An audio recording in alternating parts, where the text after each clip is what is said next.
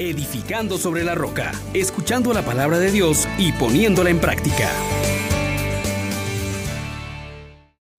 Bienvenidos mis hermanos, que el Dios que nos ha misericordiado para misericordiar esté con ustedes y les colme de sus favores en este día. Invitemos al Espíritu Santo para que nos acompañe y nos mueva según el modelo de Cristo. Oh gran poder de Dios, enciéndenos en tu fuego el amor, oh Espíritu, que vienes de lo alto, llenos de Dios, oh Espíritu, óleo santo, úngenos en el amor. Hermanos, les invito a que meditemos hoy en que se nos llama a ser misericordiosos como nuestro Padre. Sean misericordiosos como su Padre es misericordioso. Meditemos en la primera carta del apóstol San Pablo a los Corintios, capítulo 15, versículos del 45 al 49. Hermanos, el primer hombre, Adán, se convirtió en ser viviente, el último Adán en espíritu vivificante. Pero no fue primero lo espiritual, sino primero lo material y después lo espiritual. El primer hombre que proviene de la tierra es terrenal, el segundo hombre es del cielo. Como el hombre terrenal, así son los de la tierra. Como el celestial, así son los del cielo. Y lo mismo que hemos llevado la imagen del hombre terrenal, llevaremos también la imagen del celestial. Palabra de Dios. Te alabamos, Señor. Hermanos, San Pablo nos propone un proyecto de lo más interesante. Nos habla de dos tipos de hombres, de dos tipos de seres humanos, uno que era un espíritu animado, un ser viviente, y el otro un espíritu que da vida, un espíritu vivificante. La mayor felicidad del ser humano es transmitir vida. Ser viviente y transmitir vida, prolongarse en ese donarse, en ese acto maravilloso, y lo vemos reflejado en la maternidad, en la paternidad, que llena de alegría el corazón tanto del padre y de la madre, que se ven de una manera prolongados en un nuevo ser, pero también se alegran en el nuevo ser que va creciendo, que va desarrollándose, que va siendo cada vez más notoria la vida en él. Asimismo, mis hermanos, hoy la palabra de Dios nos habla de no ser solamente un, ser humano que, que tiene vida, un ser viviente, sino que hacernos cada vez más humanos y por tanto cada vez más divino. Vemos que la característica que debiese distinguir a todo ser humano es ser misericordioso. Esa es la invitación que nos hace Jesús, a ser como el Padre misericordioso. ¿Y esto qué significa? Misericordioso es algo que distingue enormemente a Dios Padre y que Jesús también dice, aprendan de mí que soy compasivo y misericordioso. Bueno, ¿qué es ser misericordioso? Ser misericordioso es procurar la vida abundante para el otro. ¿Y cómo se hace eso? Bueno, Jesús va describiendo lo que debe caracterizar a este ser humano animado por el Espíritu Santo, que es capaz de dar vida. Entonces, nos dice que no nos podemos conformar con relaciones como las que tienen los paganos, los que no conocen a Dios, que aman a los que les aman, que le prestan a los que le pueden devolver, que saludan a los que le saludan. No, el cristiano por estar lleno del Espíritu Santo, se transforma en un ser sobrenatural, movido por la gracia, movido por el amor, que procura dar vida siempre y a todos y en todo lugar. Hermanos, dice Jesús entonces, amen a sus enemigos, hagan el bien a los que le odian, bendigan a los que le maldicen, Oren por los que les calumnian. Primer grupo de tareas que podemos ir desarrollando para ser como nuestro Padre. Misericordiosos, que no nos trata según culpas.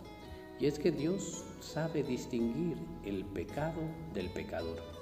Entonces, Jesús en la cruz también nos enseña, Padre, perdónales porque no saben lo que hacen. Esa comprensión de la debilidad, de muchas veces actuar sin conciencia de lo que estamos haciendo.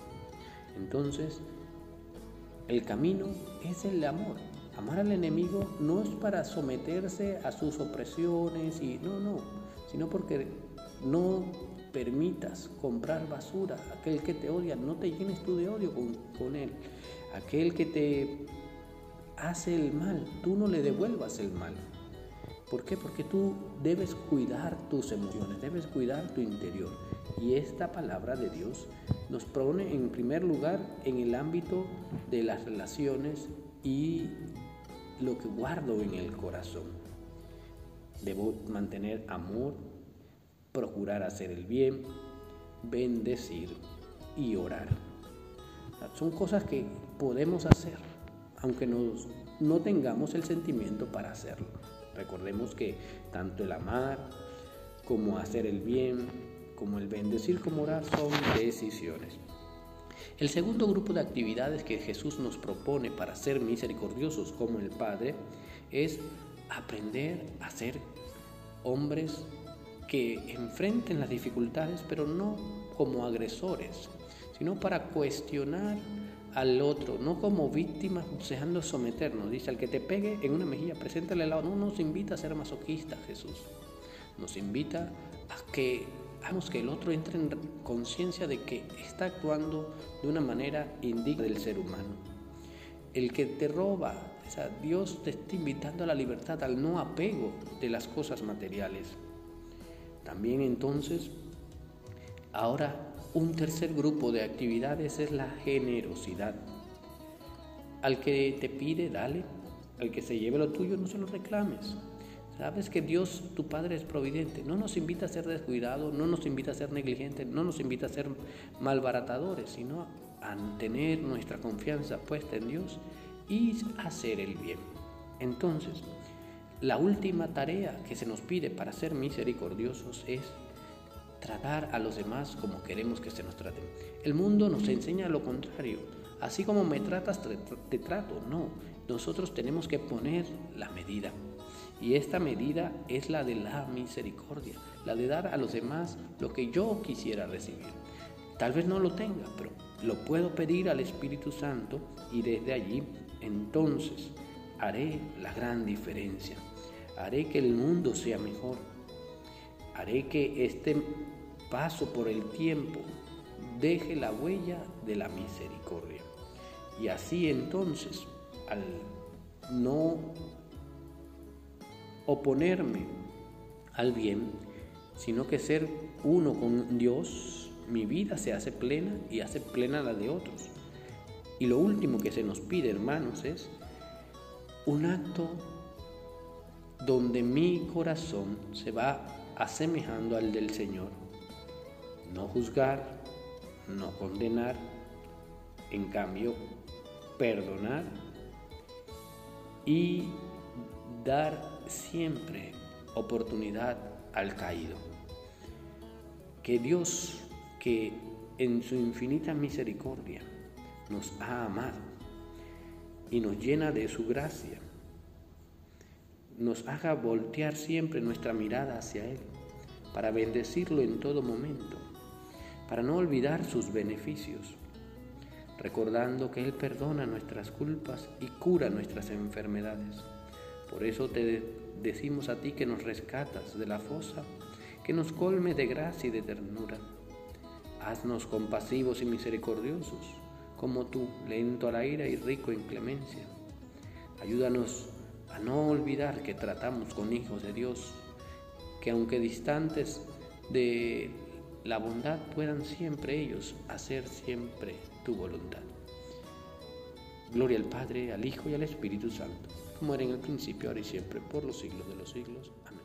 Bendiciones para todos.